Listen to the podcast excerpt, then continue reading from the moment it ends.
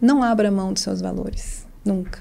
Isso é uma coisa muito importante. Para onde você for, não abra mão dos seus valores. Se você eventualmente tiver eh, num lugar onde você vai se confrontar com uma situação onde você tenha que abrir mão dos seus valores, pensa bem que isso vai detonar você lá para frente.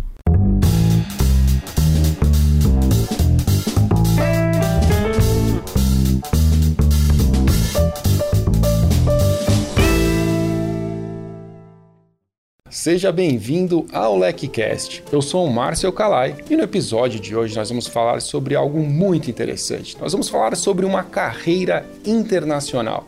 Quem vai me ajudar com isso é a Gabriela Reutburg, que é a diretora regional de compliance para Américas na Nokia. Gabi, seja muito bem-vinda ao LecCast, é um prazer ter você aqui. Obrigada, muito obrigada, o prazer é todo meu. Gabi, é, eu quero muito bater esse papo contigo porque é, você tem uma experiência muito específica. Né? Essa sua jornada, essa sua trajetória até aqui interessa a muita gente na nossa audiência que pensa em um dia, quem sabe, ocupar uma posição internacional e você é head de compliance para as Américas, que é um cargo é, de muito sucesso né, numa jornada como essa. Então, assim como eu fiz com a, Ma, com a Marisa Pérez e com a Cris Bezerra, que estiveram aqui no último episódio, é, a minha missão é tentar fazer uma engenharia reversa aqui e descobrir por que, que você trilhou uma carreira legal e como isso pode auxiliar a nossa audiência da mesma forma. Então, assim, eu quero muito começar pela sua trajetória. Conta pra gente é, como começou a sua jornada, assim, a partir da faculdade, vamos dizer. Né? Eu sei que você fez a faculdade de Direito. E, e como foram, assim, os primeiros empregos, os estágios em Direito? Como foi a sua, a sua experiência inicial profissionalmente? É, Calá, eu entrei em Direito na PUC de São Paulo. É, e eu comecei a trabalhar muito cedo, desde o primeiro ano. Você sabe, eu perdi meu pai no primeiro ano da faculdade e eu batalhei uma bolsa para poder pagar os estudos. Queria muito me formar. E sempre trabalhando bastante, comecei a estagiar lá no Banco Itaú, primeiro na área trabalhista, depois no contencioso, e era bastante puxado. Trabalhava o dia inteiro, trabalhava, atravessava a cidade para depois estudar até as 11 horas da noite, e eu fiquei muito cansada e resolvi prestar concurso público. Eu falei, ah, eu vou ter um pouquinho mais de tempo para estudar. Aí eu entrei é, como escrevente técnico judiciário no Tribunal de Justiça Militar e pude estudar, me dedicar melhor à faculdade. Até fui convidada por uma professora para fazer monitoria de direito processual penal. Foi fantástico, fiquei muito feliz. Me formei e aí falei, bom, passei na OAB, agora eu quero advogar. E comecei a buscar trabalho. E aí eu não tinha experiência. Na verdade, eu tinha estagiado um pouco lá atrás no Itaú, mas eu me formei, na verdade, trabalhando é, no Tribunal de Justiça Militar. E aí eu comecei a escutar nas entrevistas: olha, você não tem estágio, se pelo menos você tivesse inglês. E, e escutei isso algumas vezes. Aí eu fiquei pensando, eu falei, gente, o que, que, tem a ver fazer direito e, e ter inglês, né? E eu falei, bom, eu não, eu não tenho a menor chance, porque eu não tenho influência em inglês. Eu nunca fiz aula de inglês, aula extra de inglês, além do que a gente faz no colégio. E eu falei, bom, é melhor voltar e seguir na carreira pública. E comecei a me preparar para fazer um concurso para a procuradoria. Na época não abria concurso. E por uma questão pessoal, surgiu a oportunidade de morar em Boston. Eu falei, opa, acho que agora vamos resolver essa questão do inglês, né? E fui para Boston sem muito saber, sem quase nada saber da língua. E lá em Boston tive uma oportunidade muito incrível de aprender inglês vivendo a língua. Então eu fiz cursos de inglês como segunda língua, depois eu fiz alguns cursos muito legais na Harvard Extension School, fiz é, legal writing, fiz uns cursos de direito internacional para melhorar um pouco o inglês técnico. E no terceiro ano, eu comecei a fazer o meu LLM na Boston University School of Law, que é um curso de um ano e foi muito fantástico. Foi uma experiência riquíssima, porque era para advogados internacionais. Então, eu estudei com colegas advogados de 28 países diferentes. Foi muito bacana. É uma grande network que funciona até hoje. Aliás, é um grande Airbnb. Por que um grande Airbnb? Porque todo mundo que vai visitar o outro ah, claro. fica na casa e a gente é um grande Airbnb jurídico, é muito legal. A gente recebe, eu já recebi gente do Chile, já recebi gente da Suíça, de Israel. É muito bacana e já visitei algumas pessoas também. Que legal, Gabi, ouvir aí o começo da sua história. Eu me identifiquei com várias passagens. Eu também é, trabalhei desde o começo da faculdade, realmente. Eu, eu, lembro até que quando eu entrei na faculdade de Direito, eu ainda não sabia bem o que eu queria fazer, para falar a verdade. Eu fiz administração na FAAP e Direito no Mackenzie, no vestibular. E passei primeiro na FAAP. E aí eu lembro que eu estava trabalhando, na época eu era monitor de acampamento, eu estava no acampamento durante a, as férias né, de julho trabalhando. E aí meu pai me liga e fala assim: Olha, você passou na administração da FAAP. Você vai fazer mesmo? Eu falei assim, pai, mas por que, que você está falando? Ele falou: Você é muito caro. Mas, tipo, proporcionalmente, eu lembro que era coisa assim: era 800 reais na FAP, administração. E se eu passasse no Mackenzie, o Mackenzie naquela época tinha umas coisas da, de filantropia e tal, era tipo 100 reais por mês. Então Nossa. era oito vezes mais caro estudar na FAP. Eu falei, pai, acho que eu vou, né? Vamos garantir, me inscreve aí. E aí no final, quando eu voltei, eu passei também no Mackenzie, eu falei, quer saber, eu vou fazer direito que é mais barato. Juro. Foi assim que começou que a minha carreira jurídica. Depois eu me apaixonei pelo direito, que fiz ótimo. especialização, mestrado e tudo mais. Mas naquela época eu era muito jovem, tinha muitas dúvidas, eu não sabia muito bem o que eu queria, né? Eu, eu sei lá, eu tenho muitos gostos e, e isso é, me complica um pouco. E aí eu gostei muito que você já falou de cara de uma, de uma experiência internacional. Isso para quem vai viver é, uma carreira com foco numa carreira internacional, ter já essa vivência em uma cultura diferente, imagino que tenha sido muito rica. Mas queria que você contasse as dificuldades. Teve alguma é, dificuldade, assim? O que, que você sentiu quando você chegou, que você não tinha um inglês ainda tão bom? Como você foi recebida? Como era esse tratamento por lá? Ai, foi muito difícil no começo. No começo eu tinha medo de sair na rua e alguém vir falar comigo e eu não entender o que a pessoa falava, sabe? Eu tinha assim, quase um pânico, morria de medo. E, e, tem uma passagem engraçada que eu entrei no McDonald's e falei, aqui eu tô salva.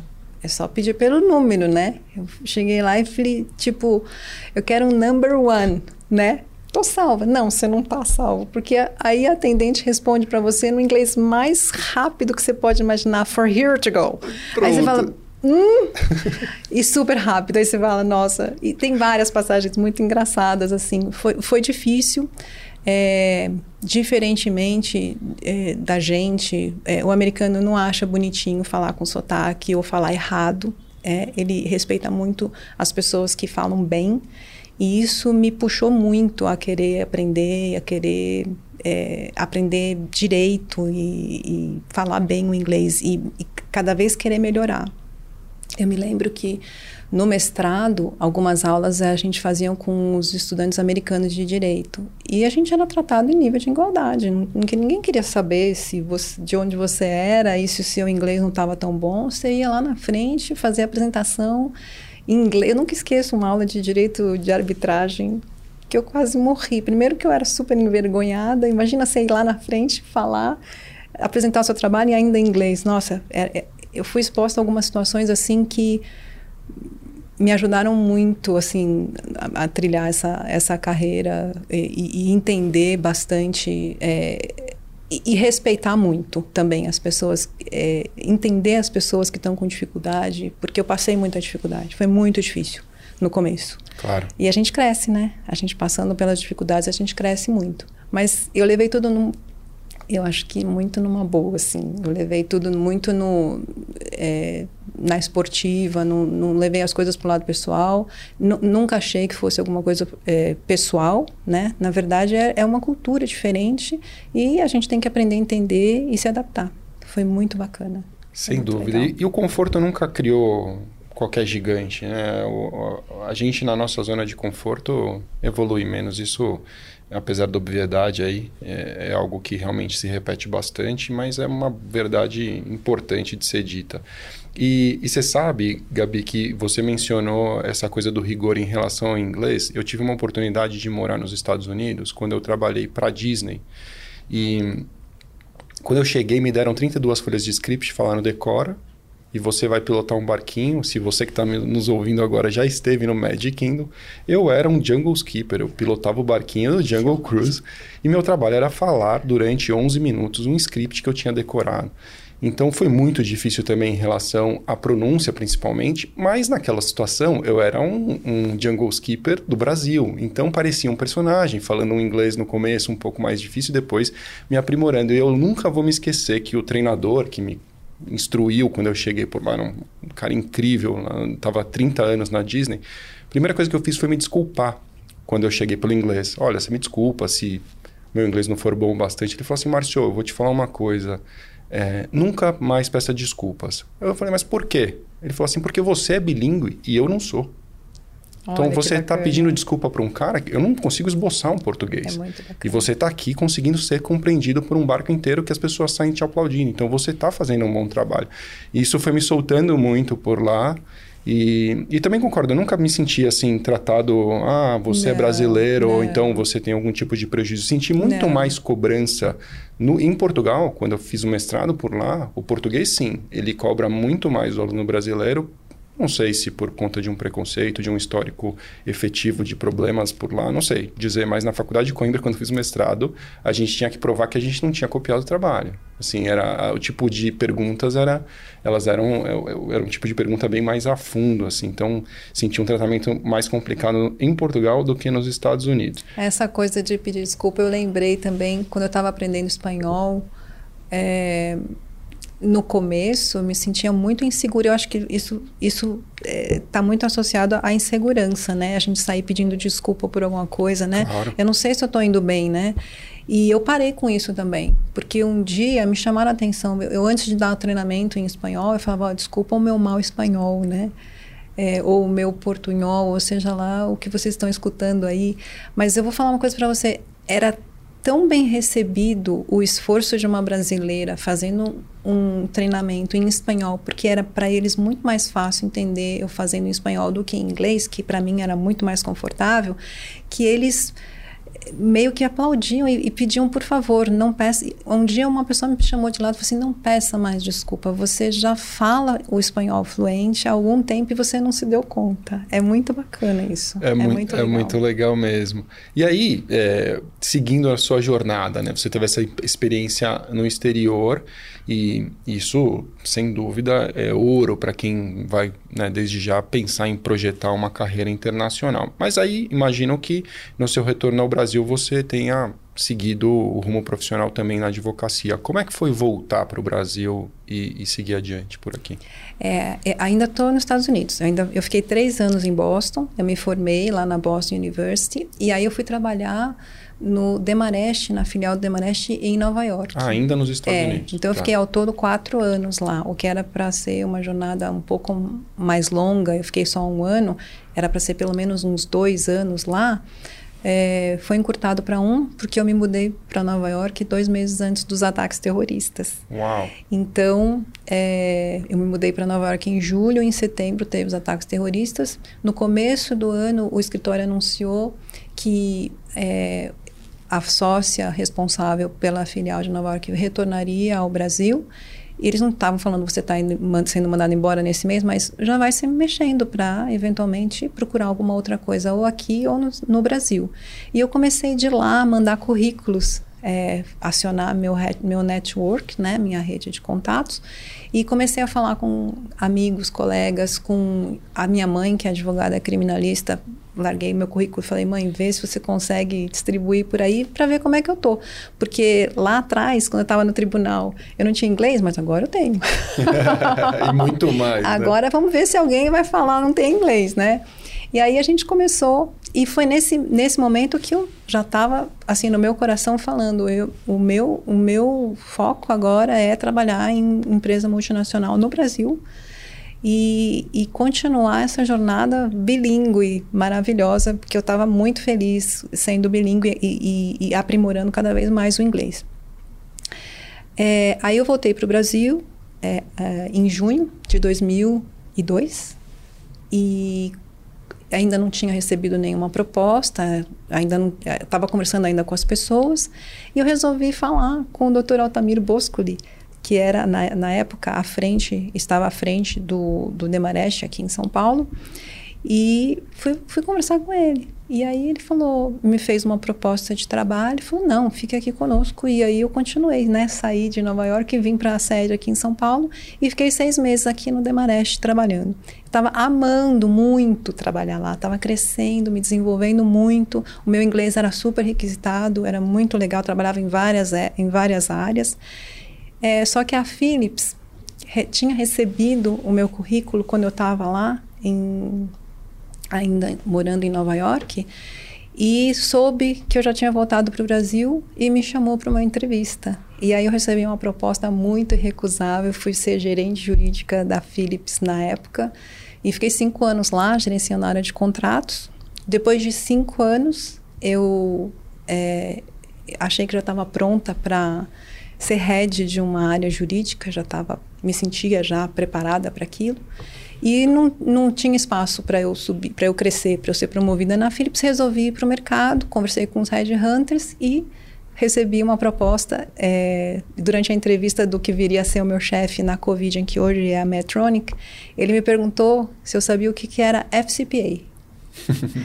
e eu falei, nossa, e agora, né? Aí eu falei, não sabia, eu respondi que não sabia, né? E aí fui embora, falei, não vou nunca passar nessa entrevista, mas eu recebi a proposta e eu acho que ele gostou muito da minha sinceridade de responder, não sei, mas vou correr atrás se precisar. Então, foi, é, foi, foi, foi a primeira vez que eu virei head, isso foi lá em 2008, né? E aí eu fiquei lá na Covid, em que hoje é a Medtronic, né? É, por cinco anos e mais ou menos e meio, aproximadamente. E é, entre a Covid e ir para Matel, Matel brinquedeira que a gente fala, é, eu fui convidada pela empresa Steel de investigações, uma empresa norte-americana sediada, sediada em São Francisco, para fazer, é, para escrever uns artigos é, sobre compliance no Brasil, é, porque estava para entrar em vigor a legislação anticorrupção, a nossa lei anticorrupção é, brasileira. Então, eu escrevi uma série de três artigos em inglês pro, que foram publicados no, na edição online da ACC Docket. É, e eu adorei a experiência, foi uma experiência muito legal. Aí eu recebi essa proposta para trabalhar na Mattel, fiquei dois anos na Mattel. Entre Mattel e Nokia, é, eu voltei a ter contato com, com, com a Steel e aí eles me, me aí eu comecei a, a prestar uns serviços interessantes para eles. Eles tinham clientes no Brasil, precisava de uma pessoa local e já estavam já, já, a gente já estava em contato, já confiavam em mim e tudo. E aí eu é, trabalhei, fiz alguns trabalhos interessantes para ele e comecei a ter muito contato com um advogado americano que atuava nessa área de compliance fantástico e ele me incentivou muito a me certificar, a estudar, a ir atrás, porque ele achava que era muito legal trabalhar na área e eu, e, e comecei, assim, meus olhos começaram a brilhar. E aí foi quando eu acho que deu aquela chavinha, aquela virada de chavinha para compliance e eu falei, ah, não, eu vou entrar nessa, nessa carona aí. E aí foi quando eu é, é, aceitei uma proposta muito legal é, na Nokia, é, para ser a Regional Compliance Council, ou seja, diretora de, de compliance regional para América Latina. Eu entrei na Nokia em 2016, ou seja, já faz mais de seis, seis anos e meio, mais ou menos. Estou lá até hoje, é, muito feliz, me desenvolvendo. A Nokia é uma empresa fantástica, estou crescendo muito, já ocupei algum, alguns outros, é, é, algumas outras vagas, inclusive uma vaga global. E hoje eu sou a diretora de compliance para as Américas, ou seja, expandi de América Latina para América do Norte. E tem sido um desafio muito, muito interessante, muito maravilhoso. Essa vivência, todo esse arcabouço né, de, de vivências né, que a gente carrega ao longo da vida, tudo acaba convergindo e te ajudando, né? Porque ter vivido nos Estados Unidos quatro anos hoje me ajuda muito nessa interação com os americanos e eu tenho sempre que estar tá mudando a chavinha. Quando eu trabalho com a América Latina é uma Gabriela, quando eu trabalho com é, Estados Unidos, Canadá é uma outra Gabriela. Então eu tenho que atender o meu público e ir virando a chavinha e conhecendo muito bem. Tem, tem que entender a cultura, é muito importante entender a cultura. Claro. É, eu quero chegar muito na sua atividade atual, mas eu ainda queria explorar um pouco mais é, algumas coisas ainda em relação ao passado, pensando na nossa audiência. Ouvindo você, o que fica muito claro para mim, fica à vontade para discordar e me corrigir se você tiver uma opinião divergente, mas fica muito claro que assim, é, o que moveu, né, de certa forma, foi primeiro a experiência internacional. Isso é ouro, né, para quem tem essa intenção por vários motivos, também pela cultura, que é algo que você mencionou agora no final, mas essencialmente em função da comunicação, né, uma comunicação fluida por você ter essa essa experiência é, de já, já ter morado lá. Uh, o networking internacional que você mencionou é, me parece ouro também, né? Algo assim muito rico para alguém que quer trilhar uma carreira como essa e por fim, o que eu sinto da sua fala é que você tomou a decisão de seguir uma carreira internacional. E isso também é determinante, porque muitas vezes as coisas acontecem, não vou chamar de acaso, porque vem com muito esforço, vem do claro. trabalho das pessoas, mas acontecem naturalmente, talvez uhum. essa seja a expressão, e não estrategicamente, não é, por uma decisão tomada. Mas eu percebo pela sua jornada, pelo que você me contou, que vem um momento que você fala: não, eu não vou queimar esse inglês, eu não vou queimar essa experiência internacional, eu tenho um trunfo aqui na minha mão e eu gosto disso, eu quero realmente. É, ser uma pessoa global, uma pessoa do mundo e não é, ter um trabalho local. É, para assumir essas posições internacionais, você teve um preparo específico, além, da, claro, da sua experiência em si? Você realmente teve um planejamento específico? Como foi, assim, a partir das primeiras experiências no Brasil, falar assim, não, é, o que, que eu preciso fazer para realmente ser uma, uma profissional internacional? Olha, é, tem algumas coisas, né, algumas dicas, vamos dizer, que eu, que eu que eu posso compartilhar, que eu, que eu acho que são importantes para quem quer trilhar. Né? A primeira coisa é você tem que é, você não pode ser monolíngue. Eu acho que básico é no mínimo aprender uma segunda língua e especialmente o inglês, né? Principalmente porque tem muita literatura quando você vai estudar que está em inglês. Então mesmo que você não vá para uma carreira internacional, é, facilita muito né? Você ter uma segunda língua. Uma terceira, então, nossa, melhor ainda. Mas é, é, busque uma proficiência. Eu acho que essa seria a primeira, né?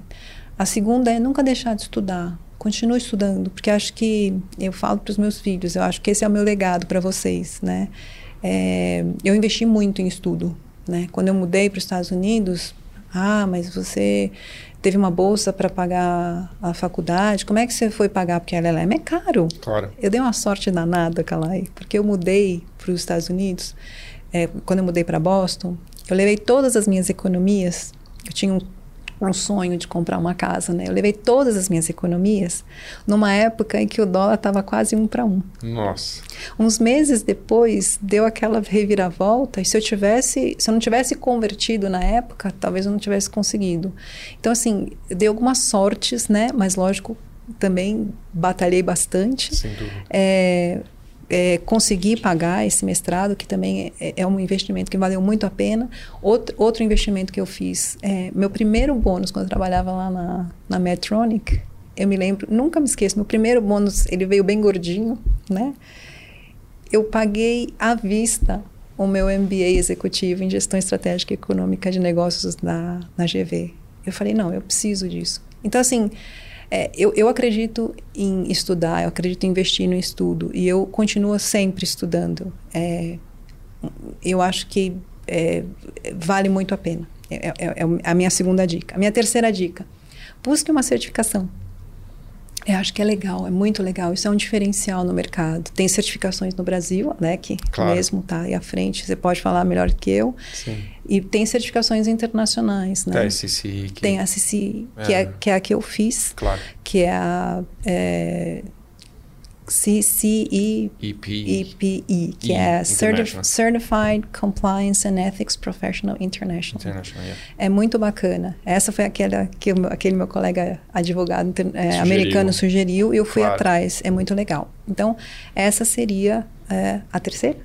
Já terceira é dica. a terceira dica. É. Quarta dica: se você puder, busque um mentor, busque um coach, porque quem é um mentor? O mentor é uma pessoa que você primeiro confia, admira dentro da profissão, que galgou um lugar que você gostaria muito de estar lá e que pode te dar muitas dicas. Essa pessoa vai estar muito feliz podendo passar conhecimento para você, porque para onde vai todo esse conhecimento, né? A pessoa vai chegando lá no topo da pirâmide, vai fazer o que com todo esse conhecimento se ela não passar para frente?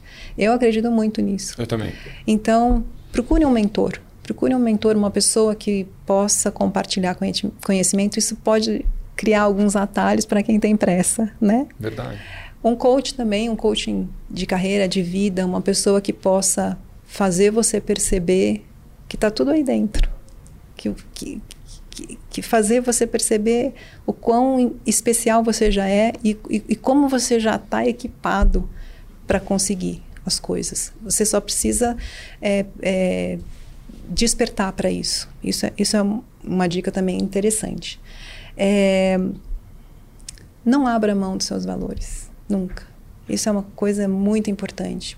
Para onde você for, não abra mão dos seus valores. Se você eventualmente tiver eh, num lugar onde você vai se confrontar com uma situação onde você tenha que abrir mão dos seus valores, pensa bem que isso vai detonar você lá para frente. É, é muito importante essa dica também. Uma outra dica: antes de você ir trabalhar numa empresa, procure saber quem é o seu empregador procure saber quem vai ser seu chefe.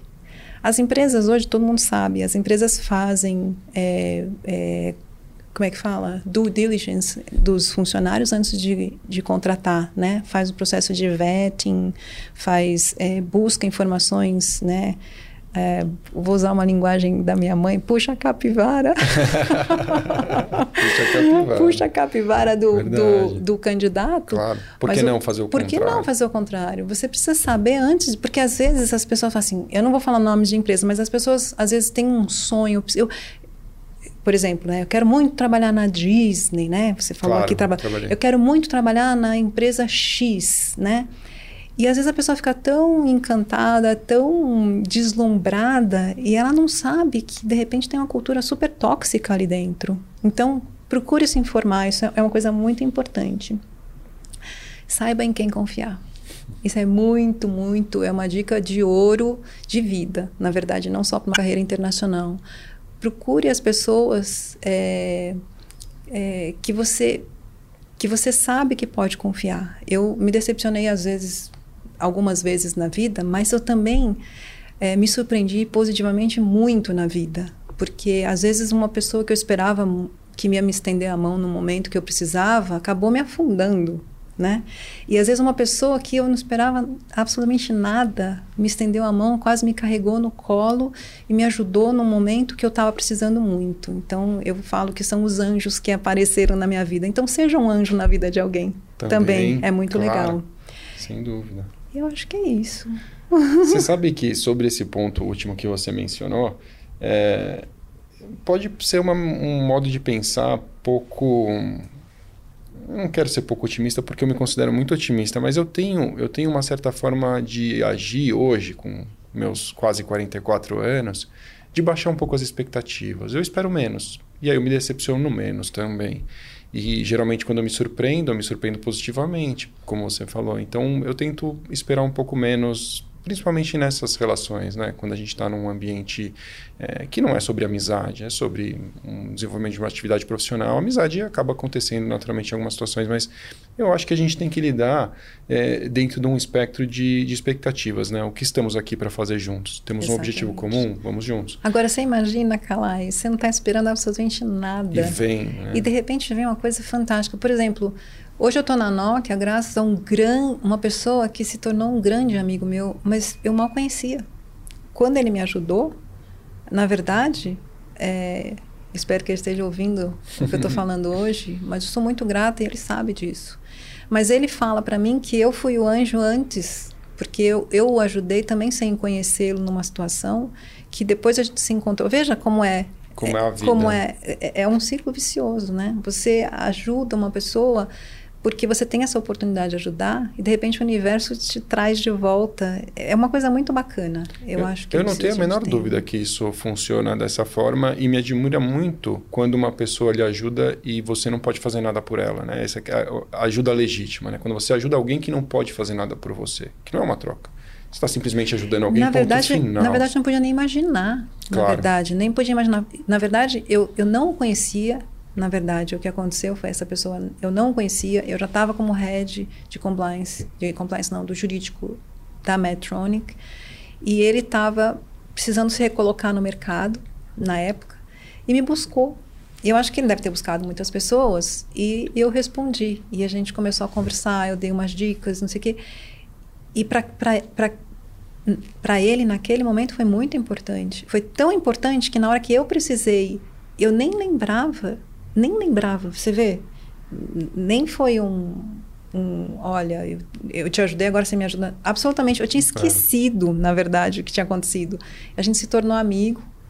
E, e, na verdade, eu comentei com ele: olha, eu estou buscando uma colocação, eu quero fazer esse movimento para compliance. Ele continua no jurídico, né? E ele falou: Gabi, olha, uma headhunter me procurou com essa vaga, eu acho que tem tudo a ver com você e quase que embrulhou de presente e me Vai. deu a vaga da Nokia, assim, foi fantástico. Então eu sou muito grata. Você vê como as coisas acontecem, é muito bacana. Não, e, e, mais uma vez a prova da importância do fortalecimento de um networking consistente. Eu gosto muito de pensar no networking como algo que você faz na frente e, naturalmente. E, e o que eu quero dizer com isso é assim, ao invés de você fazer um networking, eu recebo muita mensagem é, no LinkedIn principalmente. Olha, Calai, estou procurando oportunidade em compliance, está aqui meu currículo. Não vou. Assim encaminha? Não, não vou encaminhar. Eu respondo que eu não vou encaminhar e mais do que responder, geralmente eu explico dentro do meu conhecimento o que eu faria na posição da pessoa para me recolocar e como fazer isso da melhor forma. E aí, é, o que eu acho que é ponto de partida é que as pessoas entendam que o networking verdadeiro é quando você aparece para conhecer as pessoas e, se possível, para ajudar na frente. Se você quer se conectar com uma pessoa que é grande no, no mercado, o que, que, pode ser útil que você pode dizer para ela? Você lê um artigo que ela escreveu, você tem algo para dizer a respeito, você admira a pessoa, ponto final. Não, não adianta fazer um contato e já fazer um pedido. Os pedidos acontecem naturalmente quando há espaço para isso. Então, é, tecnicamente, saber se posicionar e saber construir um networking verdadeiro, que não é a mesma coisa que ficar adicionando botão e botando gente. Ah, eu tenho 30 mil pessoas no LinkedIn. O que isso quer dizer? Absolutamente nada. Você conhece as pessoas, você fez algo por elas, é. elas sabem o que você faz, quem você é, efetivamente não. Então, é melhor você ter mil pessoas que você verdadeiramente conhece e pode contar, ainda que no ambiente virtual do que um universo gigante de pessoas que não estão preocupadas com você. Outra coisa que você mencionou e me, me chamou bastante atenção, é, e eu faço questão de frisar aqui, é a importância de um coach. Acho muito legal isso, porque no momento em que uma profissão importante é banalizada, como é por ocasião da talvez uma, um crescimento muito grande, muito rápido, uma promessa de dinheiro rápido, isso fez com que a profissão perdesse, de certa forma, um valor de modo geral. Eu, pelo que eu já vi um bom trabalho de coaching é, é capaz de fazer, eu, eu acho isso uma pena que isso tenha caminhado para esse lado, porque eu já vi transformações incríveis. Eu nunca fiz é, pessoalmente um trabalho de coaching é, ostensivo, assim, exaustivo, realmente um a um e tal, mas eu passei por algumas é, experiências coletivas e tudo mais e chacoalhou minha cabeça em muitas Olha, oportunidades. Calai, eu vou falar uma coisa para você. Eu tive um coaching não sei se eu posso falar o nome, mas uma pessoa. Tudo bem por você? É, uma pessoa que até me emociona, assim, porque ele foi. Ele foi, não, ele é, porque ele faz parte da minha vida ainda. Tão importante, tão determinante num momento muito crítico da minha vida. E ele me direcionou de uma forma que, assim, quando eu olho para trás, existe um divisor de águas na minha vida antes dele e depois dele foi muito transformador. Eu, eu indico é, é, essa pessoa, é, o nome dele é Roberto Schiavini, é, ele é um senhor maravilhoso. Inclusive, esse meu amigo eu indiquei para ele, mas ele já estava muito pronto. Depende da hora da pessoa. Às claro. vezes a pessoa já está pronta, não precisa de um coach. Eu precisei muito naquele momento. Precisei muito. E, e, eu acho que às vezes a gente não se dá conta como a gente precisa. Eu, eu só percebi quando eu, eu passei a ter um coach como eu precisava. E como, e como aquilo foi muito determinante e, e, e crítico. E num momento tão crítico para mim. Foi muito muito importante. Eu recomendo eu recomendo muito É, eu acho realmente muito legal, muito importante e capaz de causar muitas transformações. É, outro ponto que você mencionou, a questão das certificações, achei muito legal você falar disso, porque é algo que a Alec acredita e, como você disse, a Alec oferece várias certificações, sendo a principal delas a certificação profissional em compliance anticorrupção, a CPCA. Uhum. E, e, de fato, o que nós já notamos no Brasil são vagas em que isso já é considerado um diferencial, é, assim, especificamente, consta lá, se você tiver uma CPCA, você terá um ponto a mais aqui nesse processo seletivo, o que nos deixa muito orgulhoso porque cumpre o papel que é mostrar ao mercado que os nossos alunos e, e, claro, os profissionais certificados que não são nossos alunos tiveram os seus conhecimentos reconhecidos por um organismo imparcial. Isso é muito importante. E certamente um diferencial, né, Calari? Certamente. É um diferencial. Você tem dois candidatos que estão em iguais condições, mas um tem e o outro não tem. É isso. É, é exatamente sobre criar uma condição melhor para si mesmo, com tudo que você tem ao seu alcance. É isso que eu não canso de repetir. Então, o que nós mencionamos aqui, eu fico muito feliz de ouvir você falar, porque é, sem ter alcançado a posição que você alcançou, vendo de fora, eu sou um espectador desses grandes profissionais que a gente tem ao nosso redor, isso é um privilégio para mim. Mas eu vejo e repito coisas como: você não precisa ter um inglês fluente para começar em compliance, mas se você não se desenvolver, dificilmente você vai alcançar uma gerência de diretoria. E tem outro detalhe: tem outro detalhe. Você não precisa ter um monte de dinheiro para se tornar proficiente hoje. Hoje a, gente, hoje a, gente, tem internet. Tá aplicativos. Hoje que, tem aplicativo. Assim... Hoje, olha, minha filha aprende japonês, meu filho aprende russo no YouTube sem pagar um centavo. Exato. Então, assim, você é, é lógico que se você tiver recursos para investir, melhor. tanto melhor. Mas isso não será empecilho para você se tornar fluente numa, numa língua. Isso não vai ser é, empecilho para você é, encontrar material disponível. Tem muita coisa. O próprio site da LEC. É o, que, o que, que é aquele site? Às vezes a pessoa vem, pessoal, colegas de PUC, colegas de trabalho, ou até colegas que não são da, da área jurídica. Ah, eu acho lindo compliance. Como é que eu faço para começar? Eu falei, primeira primeira, a minha primeira sugestão para você é visite o site da LEC. Tem muita coisa, tem um material é, de domínio público. Total. Totalmente gratuito e, e, de super qualidade. Exato. Então... E você sabe, outra coisa que me deixa muito feliz, Gabi, saber que o LECcast hoje também cumpre esse papel. Eu tenho um amigo, vou até falar o nome dele, que ele vai ficar muito feliz, ele deve estar nos ouvindo, vai, certamente irá ouvir esse episódio, que é o Plínio, Plínio Moraes. Ele é, passou a se encantar com compliance, estudou na Alex, tirou certificações, frequenta os eventos. Ele se tornou um grande é, é profissional desse rumo e ele escuta todos os LECcasts e ele convida as pessoas a ouvir também, porque ele fala que o que ele aprende aqui não aprende em lugar nenhum. E é isso que eu quero trazer nesse, nesse programa. Né? São, é a experiência viva, é aquilo que não está no Google, é um conhecimento muito específico e muito aprofundado de vivência mesmo. E isso é muito legal, realmente, saber que o LECCast de graça também cumpre esse papel. Aliás, para quem está nos ouvindo e tem essa desculpa de, ah, eu não tenho dinheiro para investir neste momento, eu quero lembrar que o LEC Experience Latam, pela primeira vez na história, será um evento oferecido também gratuitamente. A gente tem uma opção de inscrição Free Pass, se você acessar lecexperience.com.br, você pode se inscrever de graça, paga zero reais e ainda ganha prêmio se convidar os amigos.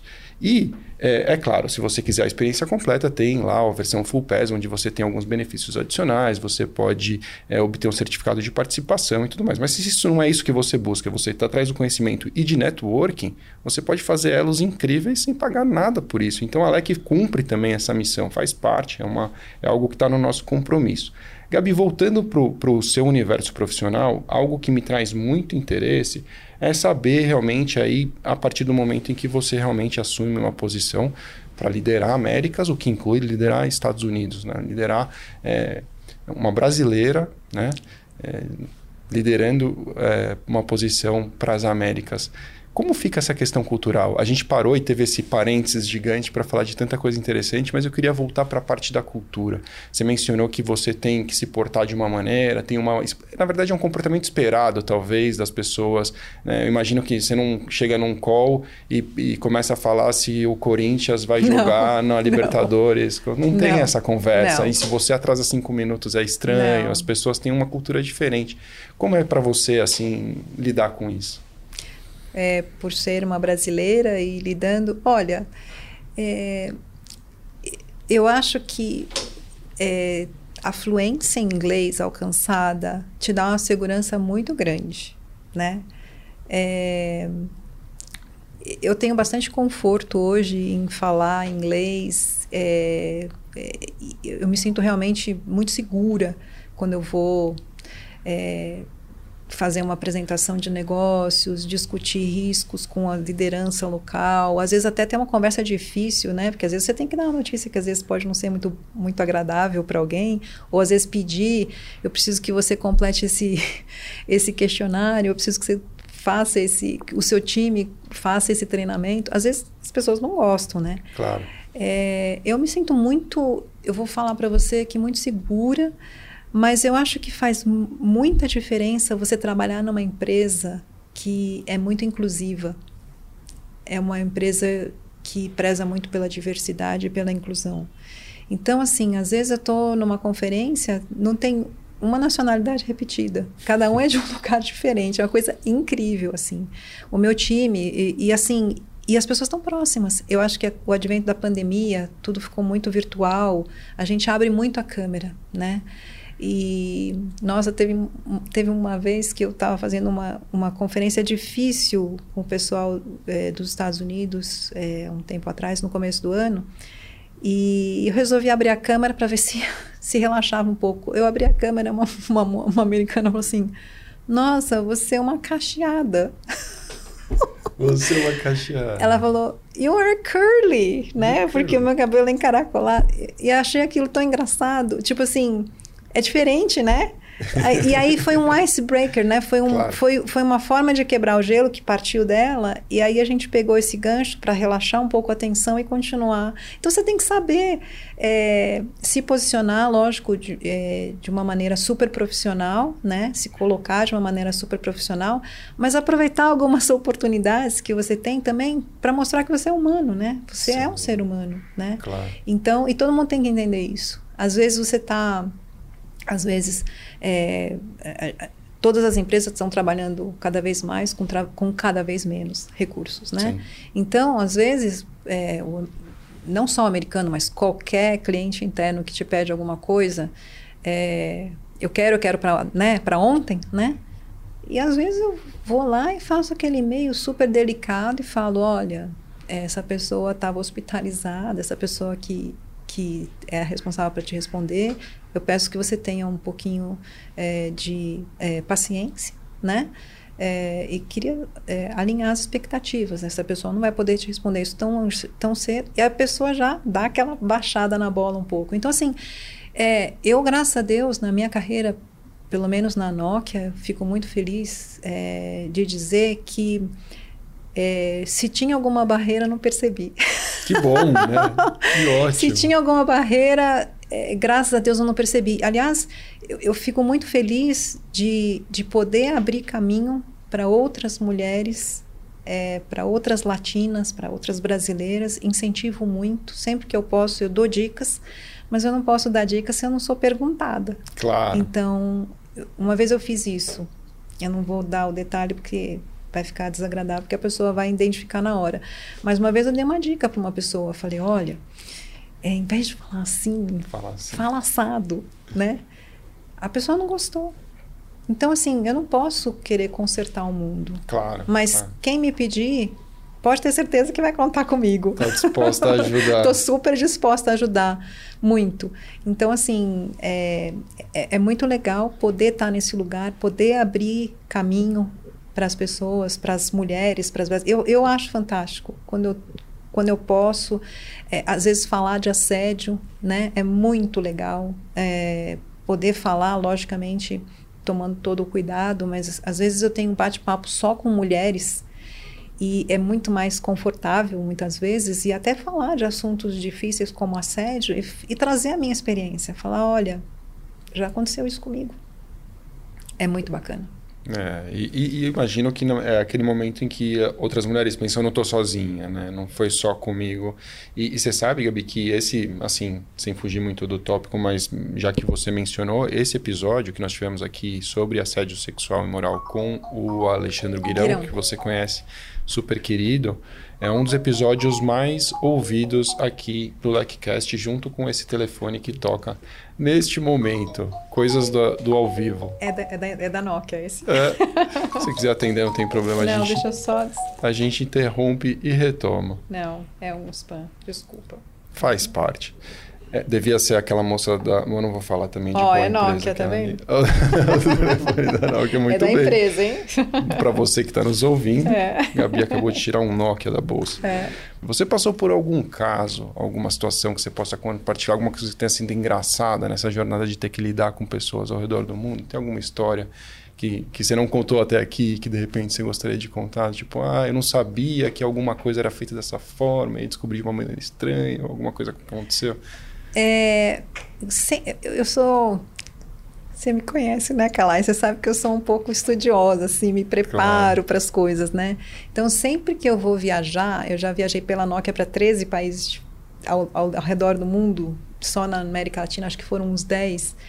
É, eu sempre me preparo muito Claro. para evitar saia justa, para evitar situações embaraçosas. Então, antes de viajar, sempre eu faço uma liçãozinha de casa, me preparo para conhecer um pouco de cultura, para entender moeda, para entender é, costumes, né? Porque você tem que virar essa chavinha. Cada vez que Sim. você viaja, você tem que entender onde você está e como se portar, né? Você não quer passar vexame, né?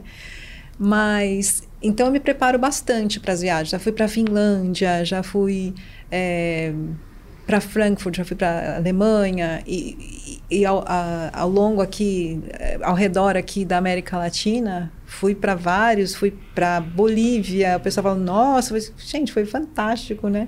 Fui para Bolívia, fui para Uruguai, Argentina, fui para México, fui Estados Unidos, Porto Rico, não é país, mas está na lista. Enfim, Equador, Peru, Chile, tudo você pode imaginar. Fui lá, viajei.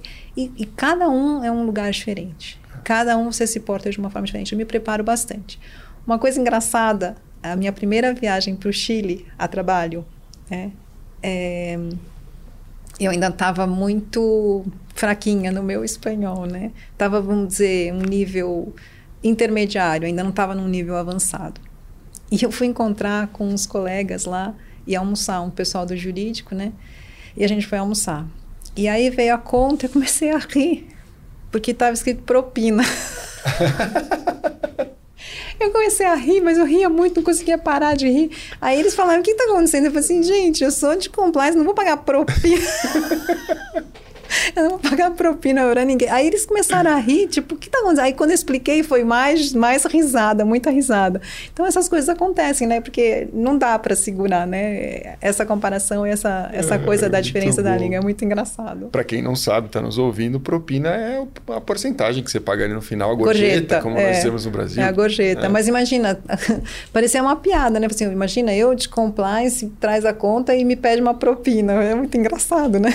É engraçado. Eu, eu vou muito ao Chile e, e eu tento falar espanhol, mas eu realmente não tenho facilidade. Eu sempre começo as frases em espanhol e termino em inglês. Não faz sentido nenhum o que eu digo. Porque o Ou- inglês sai com naturalidade, né? mais natural do que falar o espanhol, que eu nunca estudei.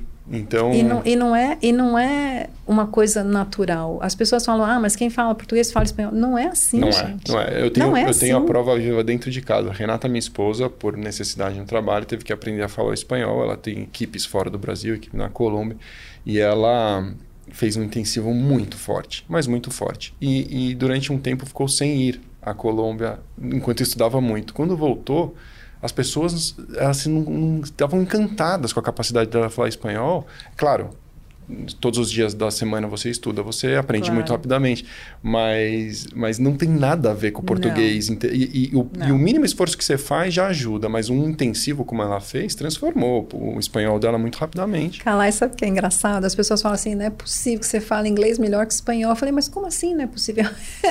como assim? É como se fosse mais natural uma pessoa que fala português Aprendeu. aprender o espanhol. E é engraçado porque é, o brasileiro, é, ele, ele a- às vezes tem esse pensamento de que acha que é fácil, e não é fácil. Então, se você quer falar direitinho, você tem que estudar. né? Outro dia veio um, um prestador de serviço na minha casa, resolveu fazer um concerto lá, e o cara era cubano. E com um super sotaque muito forte. Eu falei, de que parte você é? Ele falou, ah, sou de Cuba. E a gente começou a conversar. Ele falou, nossa, que bacana o seu espanhol.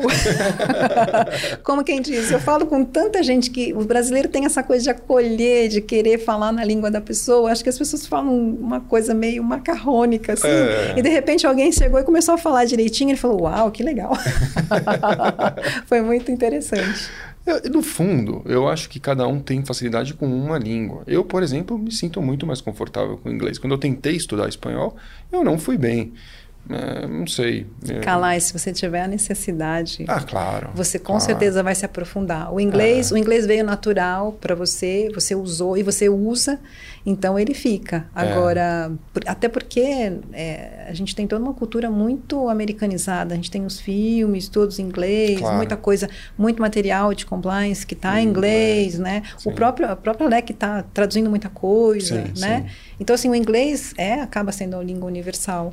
Agora, se você necessitar do espanhol, tenho certeza que você vai Aprende. tirar de letra. Não, claro, é uma questão de dedicação. Eu confesso que eu nunca tive uma dedicação muito grande pro, pro espanhol. E o inglês eu fui meio que obrigado, porque você imagina chegar na Disney e, ter que falar é, num microfone sem. Nossa. E eles esperavam, o script era muito engraçado, porque as piadas eram todas assim, com aquela humor americano, né? meio infame muitas vezes, então era difícil. E, e, e, algumas palavras, né, a gente nem sonha como se fala quando você mora no Brasil. Disney mesmo, né? É, a gente fala Disney World no Brasil. Tem umas palavras World. que até hoje eu não consigo. World é uma palavra muito difícil de falar. É. Earl. O é. cara que chamava, trabalhava comigo, ele chamava Earl. Como é que você fala isso então, para um brasileiro? Eu vou, eu vou perguntar uma para você aqui. Eu é. quero ver você falar esquilo. Squirrel. É uma palavra super difícil. E é né? sempre esse RL, é né? Sempre esse RL que pra gente dá uma que é, que um é difícil. twisted tongue, assim. Mas você imagina a minha situação? Foi uma coisa na força. E é o que você falou, a hora que realmente a necessidade vem, ou você fala, ou você fala. E eu E com certeza você vai correr atrás. É que foi o que aconteceu comigo. Na é verdade, isso. o meu espanhol melhorou muito porque quando entrei na Nokia, eu precisava melhorar o meu espanhol, porque eu estava cuidando da América Latina. Claro. Eu tinha uma pessoa se reportando para mim na Venezuela e eu tinha um combinado com ela. Falei assim: a gente só vai fazer reunião em espanhol. E detalhe, você vai me corrigir o tempo inteiro. Então eu passava o tempo inteiro ela me corrigindo. E é a única forma de você é aprender. Não tem como. Depois essa pessoa saiu, veio uma outra pessoa no México e aí aprendi todos os slangs, como fala? Todas as, as gírias. gírias claro. Aprendi todas as gírias de, de, da Venezuela, depois eu aprendi as gírias do, do México. E assim, o tratado era o mesmo, o combinado era o mesmo, me corrige. E era engraçado porque na Venezuela era uma moça super à vontade para me corrigir, mas no México era um rapaz. Constrangido. E ele ficava constrangido de me corrigir. E com tipo, medo também. Com medo, assim, corrigia minha chefe. Não, olha, eu falava assim para ele, você vai ganhar pontos cada vez que você me corrigir. Aí ele começou a destravar e, e, a me corrigir. Isso melhora muito. Olha, é, assistir filme com a legenda é, na, na, mesma língua é. ajuda muito a, a, você entender, porque no filme se fala muito rápido, né? Sim. Tanto em inglês quanto os filmes em espanhol. Então, às vezes, você perde. Aí você vê e você consegue associar e, e vai fazendo as associações do que você lê. Tem muitas dicas muito legais para você. Tinha até um meme esses dias que dizia que se você viu a Casa de Papel completo, você já pode botar espanhol básico no seu, no seu currículo, porque é o ponto de partida. Gabi, eu adorei nosso papo. E, como sempre, no final dos nossos episódios, o nosso convidado deixa um uma recomendação de leitura, um, um livro, enfim, ou, ou, pode ser uma série, alguma coisa que você vê valor aí que você gostaria de deixar para nossa audiência. É, eu gosto muito de ler os livros é, é, na língua é, original. Então eu procuro ler livros é, que tenham sido escritos ou em inglês ou em espanhol, né? Eu estou terminando atualmente de ler um que eu comprei na minha última viagem para a Colômbia, que é nada mais, nada menos do que a biografia da esposa do Pablo Escobar. Uau! eu estou terminando de ler, ele se chama Mi Vida e Mi Cárcel com Pablo Escobar. É, imagina, é fantástico. Estou terminando de ler, um blocão desse tamanho. É, e já chegou em casa, que é o próximo que está na lista, o Qual é a Tua Obra, do Cortella. Não sei Legal. se você já leu. Não li, mas. Mas eu comecei bem. a dar uma folhada porque eu não aguento, né? Então estou mais ou menos quase na metade dele. Eu recomendo muito Cortella. Porque ele, é ele faz né? proposições é. É, intrigantes e éticas fantásticas. Qual é a tua obra do Cortella? Mauro Sérgio Cortella, quem não conhece. Gabi, sem palavras para te agradecer. Foi um episódio incrível, mais um episódio incrível histórico aqui no LECCast, Carreira Internacional. Obrigado, foi um prazer. Prazer todo meu. Obrigada. Eu te agradeço, você e toda a equipe LEC. Sempre super, super impecável. Valeu, Gabi. E se você quiser saber mais sobre compliance, acesse o site da LEC em lec.lec.com com.br. Se você estiver nos acompanhando aqui pelas mídias de áudio, saiba que também estamos no YouTube. Aqui você pode seguir o canal da LEC e ativar as notificações para ser notificado quando os novos episódios estiverem no ar. Um abraço!